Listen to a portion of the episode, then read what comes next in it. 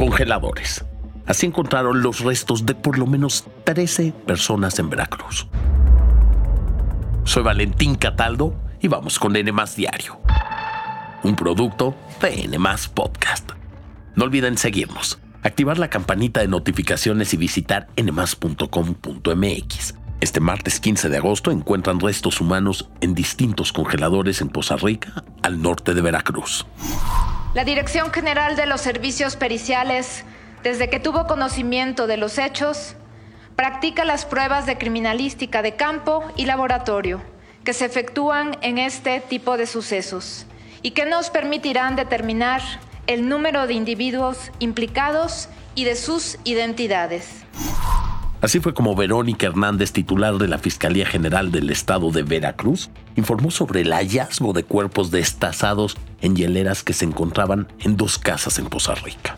Esto se dio a conocer después de que este domingo 13 de agosto elementos del ejército mexicano, de la Secretaría de Seguridad Pública Estatal y de la Fiscalía del Estado realizaron cateos en distintas propiedades usadas para cometer delitos, las famosas casas de seguridad.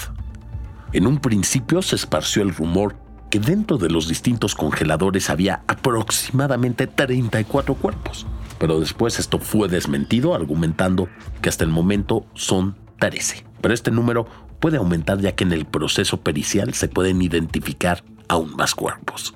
Ante este descubrimiento, se detuvo a seis personas presuntamente implicadas, las cuales están siendo investigadas por parte de fiscales, peritos y policías ministeriales a partir de los indicios encontrados en las dos casas.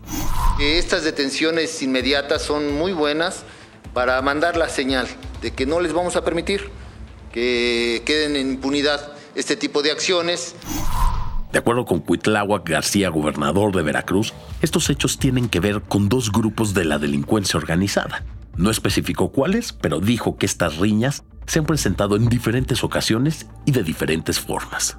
De acuerdo con distintas consultorías, se estima que por lo menos siete grupos del crimen organizado tienen presencia en este estado en la costa del Golfo de México. Y tan solo en el municipio de Poza Rica, lugar donde ocurrieron los hechos, se encuentran cinco cárteles. Por otro lado, hay que recordar que Veracruz es uno de los estados con mayor número de fosas clandestinas. Esto de acuerdo con la Comisión Nacional de Búsqueda.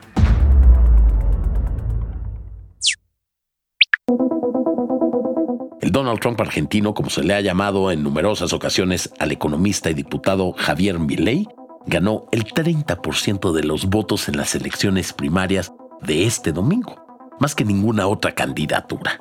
Ahora este político, que se ha vendido como una figura anti-establishment, tiene más posibilidades de llegar a la presidencia en las elecciones generales del próximo 22 de octubre.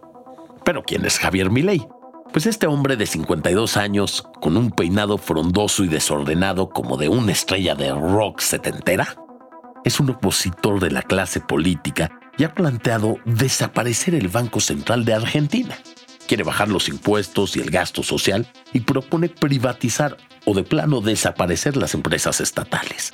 De hecho, el Estado es un obstáculo en su forma de ver las cosas, tanto así que para él la venta de órganos humanos podría ser un negocio más aunque se define como libertario, está en contra del derecho de las mujeres y personas gestantes a abortar. Hoy somos la fuerza más votada porque somos la verdadera oposición. Somos los únicos que queremos un verdadero cambio. El ascenso de Milei no se puede explicar sin hablar de la situación que atraviesa Argentina, sobre todo en términos económicos. El valor del peso argentino se ha devaluado mucho en los últimos meses y el país ya alcanzó una inflación anual del 115%. Casi 4 de cada 10 de sus ciudadanos viven en pobreza. El hartazgo que ha producido esta situación permite que políticos como Milley, que se posicionan como outsiders, tengan éxito. Para ganar la presidencia, Milley irá contra Sergio Massa, actual ministro de Economía, y la candidata de centro derecha Patricia Bullrich, para ganar necesitan 45% de los votos en octubre, si no, será necesaria una segunda vuelta de votaciones en noviembre. Y díganme una cosa, ¿por qué creen que políticos como Javier Milei y Donald Trump tienen tanto éxito? Por favor, contesten nuestra encuesta en la sección de comentarios.